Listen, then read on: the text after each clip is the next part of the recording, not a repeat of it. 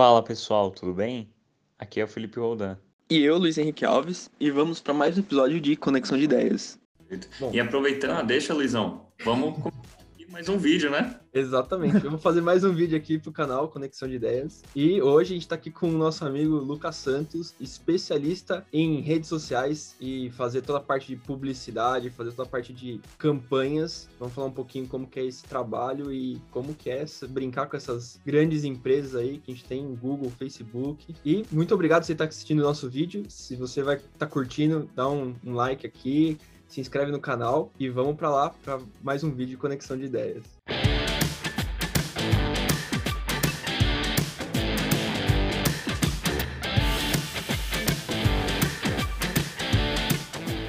Aí. Olá pessoal, tudo bem com vocês? Obrigado pela, pela, pelo convite aí, viu? Não sei o Luizão, mas, cara, para mim é. Quando se fala em rede social, é um mundo muito amplo, né? Primeiramente, minha primeira curiosidade: como é que se denomina o que você faz hoje? Hoje se denomina gestor de tráfego, só que muitas das, gente, muitas das duas perguntas que me perguntam é se trabalha na boca de fumo ou você trabalha na CT. Então, então, eu acredito que a palavra não se adequa tanto, mas é de fato o serviço que eu faço, né? A gente trabalha com tráfego, só que o tráfego, na teoria, é, é, controlar o jeito que as pessoas se deslocam dentro da própria rede social, né? Como é que foi a sua escolha, assim? A... Porque, assim, a minha ideia hoje é muito, muito dissipado. É, esse mercado, né? Pô, eu quero trabalhar com redes sociais. Mas antigamente, até quando você era criança, assim, você imaginava, pô, eu ia trabalhar com rede social. Eu imagino que não, né? Nem um pouco. Assim, minha história, minha história é muito esquisita no sentido que tudo aconteceu praticamente de um ano e meio pra cá. Eu, de início, no início da minha vida, eu sempre quis ser economista. Sempre quis ser economista, sempre quis dar mercado de ações, porque minha mãe trabalhava na área como contadora e eu falava, eu quero uma área próxima, mas eu não quero realmente ser a área da minha mãe. E aí eu sempre pensei em economia, isso eu tinha 10 anos de idade. E aí eu vivi para ser economista, tanto que eu fiz a faculdade de economia, só que eu acabei trabalhando com contabilidade, porque eu acabei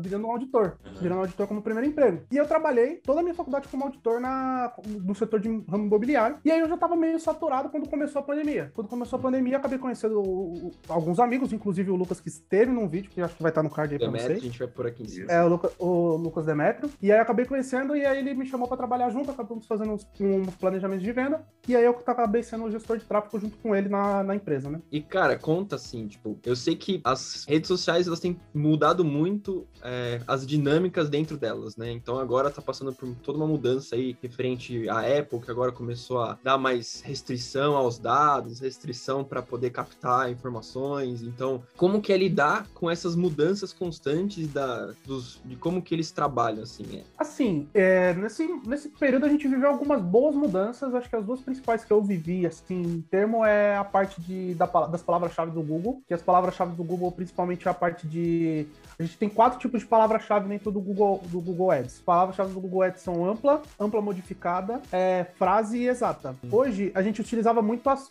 as três, que era ampla modificada, frase e exata. Só que agora, muito do que a, a frase ela hoje atribui a parte da ampla modificada já tinha atribuído na época. Então a gente jogou, acabou jogando tudo para frase. Então agora as palavras-chave, a maioria são só frase exata. Então essa foi uma grande mudança no Google, mas que não afetou tanto porque na realidade só fez a gente ter menos trabalho. Então mais trabalho. Então isso aí foi melhor pra gente. E na parte do Facebook, na parte do Facebook, a principal alteração que a gente teve foi a parte de fato do iOS. Uhum. O que aconteceu é que o Facebook pagava linearmente para todas as plataformas de, de, telefonia. Então, tanto o iOS quanto o Android pagava linearmente conforme a entrega do anúncio. O que aconteceu foi que a, a Apple, acreditando que estava alavancando os mercados, isso impactou principalmente o Brasil, porque o Brasil tem uma, um volume maior de iOS do que diversos outros países, uhum. acabou que eles queriam que tivesse um pagamento um pouco maior do que o, do que o padrão. Isso fez com que tivesse uma briga entre o, o Facebook e a Apple, e isso acarretou no iOS 14. O iOS 14 é basicamente, ele, ele, dá, ele faz um sistema de, eu não sei como é que se chama, acho que é CAPTCHA, então você tem que autorizar a pessoa a permitir o acesso da sua localização, ou permitir o acesso da, das suas imagens, permitir o acesso do seu número, ou seja, não tem acesso direto, porque a única pessoa que vai ter esse acesso direto a todas as informações é de fato o Facebook, mas na hora que a gente tem que entregar o anúncio, quando você clica no link, agora a gente tem que te mandar um, uma notificação dessa, hum. autorizando a você a você a nos dar os dados. Então, ou seja, para você aparecer na nossa coluna de resultados, que é a nossa, nossa o nosso gerenciador de anúncios de fatos, e todo mundo tem acesso, se você olhar lá no, no Facebook for Business, todo mundo tem acesso ao gerenciador de anúncios, se você quiser fazer um. Uhum. E dentro, dentro dali, você só tem o acesso à informação de fato que o cliente ou comprou, ou entrou no seu site, ou clicou na página X, Y, Z, ou porque a gente consegue fazer essa comunicação também pro Analytics, porque a gente usa o sistema de pixel. Esse sistema de e a gente só consegue ter acesso através desse sistema de pixel se você aprovar pra gente. E a gente já tinha conversado um pouco antes, né, um pouco sobre como que é, mas basicamente trabalhar em fazer essas pesquisas, fazer essas divulgações desse do, da propaganda para os clientes. Como que funciona assim? O pessoal tem as grandes perguntas aí que a gente comentou no começo, que é se eles a gente vai ter os dados realmente das pessoas, se como que o Facebook ou o Google entrega esse resultado para quem está usando. E se a grande pergunta acho que todo mundo quer saber, vale a pena fazer tráfego para você vender, para você poder captar alguma coisa? Então, explica um pouquinho para a gente aí. Aí a gente tem que dividir até sua pergunta em três na prática. Porque, assim, a primeira parte é: a pessoa tem acesso à informação do minhas pessoais. É, primeiramente, a parte de informação é a gente não tem diretamente, a gente basicamente é um operador de uma máquina, que é de fato a máquina Facebook, e a gente está operando um pedaço dela, fazendo o que, que, que a gente faz? A gente, vamos supor, meu trabalho é empurrar a alavanca, empurrar a alavanca X e apertar o botão. Então eu vou fazer esse comando e mandar algum comando para o Facebook. E é isso que a gente acaba fazendo. Então a gente gera através de estimativa e a gente acaba fazendo essa estimativa através de públicos. Os públicos personalizados é através de uma lista fixa. Então hum. vamos supor, eu vou pegar só os seguidores do meu Instagram. Então só vou entregar aquele anúncio para os meus seguidores do Instagram. Tem os públicos semelhantes, que através dessa lista que eu fiz do personalizado, o Facebook ele gera uma estimativa de acordo com a região que você tá. Então vamos supor, no caso do Brasil, a gente tem mais ou menos 150 milhões de, de contas. Então, nesses 150 milhões de contas, a gente ele gera uma estimativa de 1%, que é 1 milhão e 500 mil pessoas. Então, ele vai gerar uma estimativa dentro de um desvio padrão de 1%, e esse desvio de padrão de 1% é basicamente esse 1 milhão de pessoas que está mais próxima com a, com a realidade sua. E a gente tem os públicos de interesse, que é basicamente quando a gente não tem lista, a gente faz públicos conforme gostos que a gente acredita que o nosso público tem. Então a gente vai colocar lá, ah, eu quero pessoas que gostem de. Vou colocar um público de carro geral. Então coloco marcas de carro, coloco peças, coloco coloco categorias do automobilismo e pronto, eu fiz um público voltado para cá. Então é isso que a gente pode fazer. A gente pode jogar um interesse e o Facebook entrega conforme interesse. A gente pode ter uma lista fixa, ou a gente pode ter uma, uma estimativa com base numa lista esses comandos que a gente vai dar de entrega para o Facebook. Agora a segunda parte é a parte de como é como afetar o cliente. Basicamente assim, eu, o que eu acredito que a, a, plataforma muda tanto que o que de fato vale para o cliente é a estratégia e não a plataforma. Porque o que acontece? Geralmente o, o tráfego assim, todo mundo consegue aprender de uma maneira simples até. Se você tiver um, se você quiser se dedicar eu acredito que, pô, por exemplo, eu aprendi durante meus primeiros dois meses de fato a plataforma. Então, em dois meses eu consegui pegar 90% do que eu sei da plataforma. Então, o que é difícil é a estratégia. É se você chegar, você entender como que eu vou entregar o conteúdo A, em qual momento que eu vou entregar esse conteúdo, se eu vou abordar uma estratégia integrada entre Facebook e Google, se eu vou fazer de uma maneira que essa pessoa consiga, consiga ter mais seguidores ou que ela consiga vender mais, porque depende do tipo de produto, depende se eu estou fazendo fazendo um e-commerce,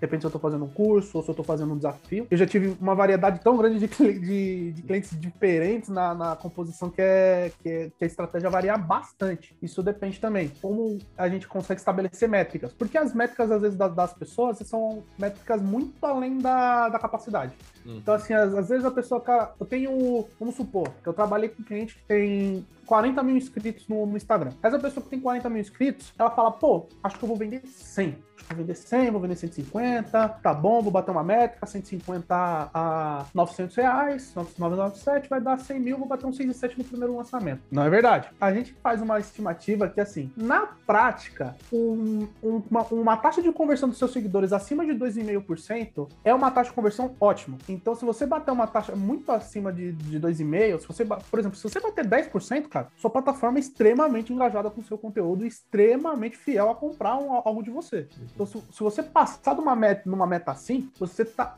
com, com, com um subnicho muito bem feito. Hum. Então, assim, eu, eu digo que a métrica de conversão não é essa. A gente tenta limitar uma métrica de conversão a ah, Depende do valor também, claro, porque se for uma mentoria, a gente não vai ter que colocar uma métrica tão igual, uma mentoria de 5 mil, de 2 mil, 2 mil, 2.500, que seja, para um produto de 497 para um produto de 297, são pessoas diferentes que a gente está vendendo e a gente está afetando o público maior de pessoas que pode comprar. Mas ainda assim, a gente tem que colocar, fazer com que a gente consiga colocar o cliente no chão, pé no chão, mais calmo. Geralmente a gente nem tenta botar tanto tráfego no primeiro lançamento, a gente tenta buscar um semente dentro da nossa própria base, porque a gente tira uma demanda reprimida primeiro, para depois a gente buscar uma, um novo público, uma nova quantidade de pessoas e fazer com que a gente consiga também atrair pessoas novas, porque se a gente já botar tráfego no primeiro, a gente não sabe quem, quem a gente conseguiu de fato atrair como pessoa nova e quem a gente conseguiu atrair como, como cliente antigo. Então é mais fácil a gente conseguir distinguir e também gerar um dinheiro no primeiro para conseguir fazer tráfego para o segundo de maneira, de maneira correta. É, a gente está vendo que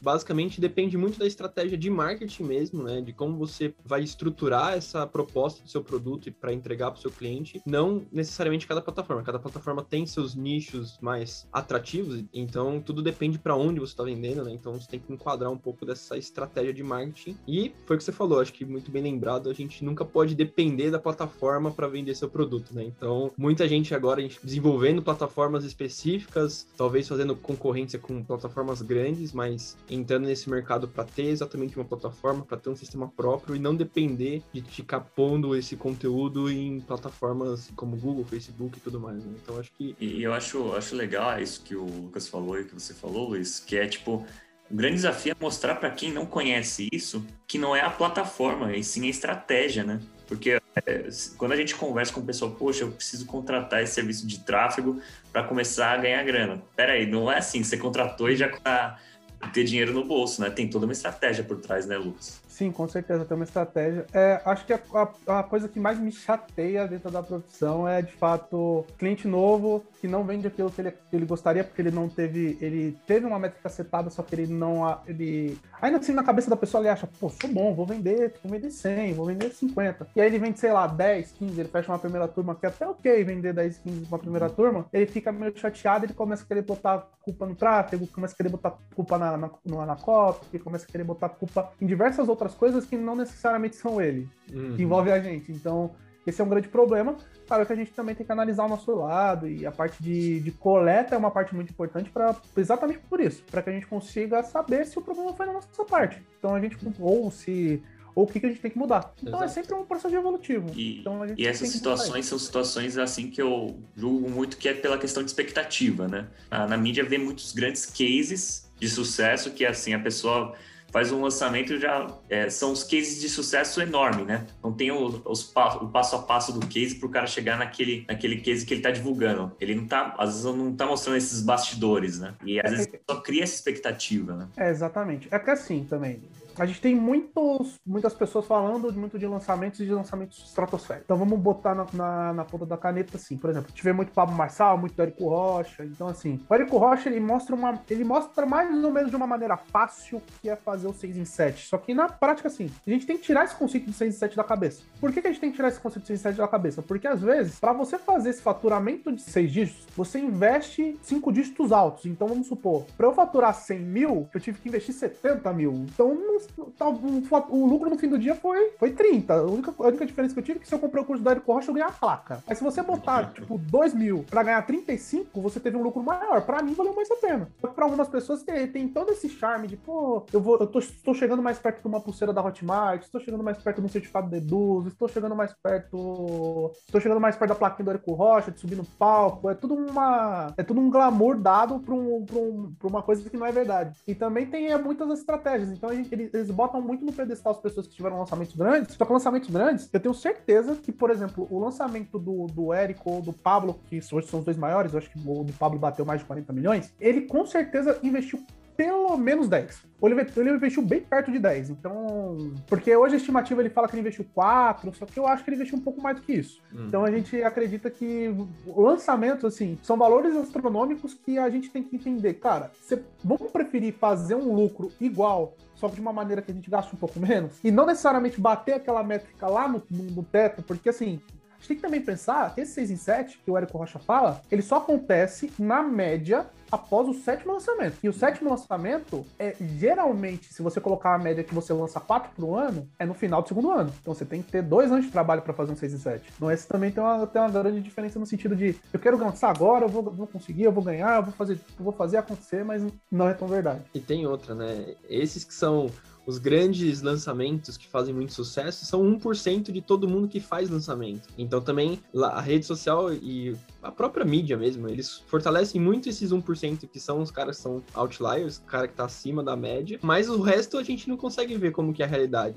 E às vezes realmente não precisa ser, ser um bater recordes e recordes dentro de plataformas para você ter um bom resultado, um bom lucro para o seu produto, né, para o seu negócio. Então acho que tem que exatamente ponderar essas expectativas, porque nem sempre é desse tamanho como a gente imagina, mas se for de um jeito que você tem o mesmo lucro ou um lucro bem melhor, com um valor menor, talvez já tá bem melhor do que os caras estão tendo um, um, faturamento muito alto com lucro quase nenhum, né? Com certeza, tem que se adequar à realidade de você, entendeu? Se você pode investir 100 reais e você faturar 5 mil, tá valendo. Se você conseguir investir 10 mil e ganhar 50, 60 mil, tá valendo. Não? Você tem que pensar que o seu subnicho também, ele, ele é algo que pode ser mais estrito do que, do que o, por exemplo, desses caras grandes. Por exemplo, esse, desses caras é tipo empreendedorismo, pessoas que querem lançar produto na internet. O, por exemplo, de vocês é pressão 3D. Pressão 3D, o nicho é bem menor. Então, assim, a gente tem que pensar que, pô, se vocês fizerem um faturamento de um milhão, vocês, vocês batem, vocês com certeza é muito mais difícil fazer um lançamento de um milhão na área de vocês do que fazer um lançamento de 40 na área deles, entendeu? Exato. Porque é mais nichado ainda, entendeu? Exato. Mas é um nicho mais fiel. Então você consegue vender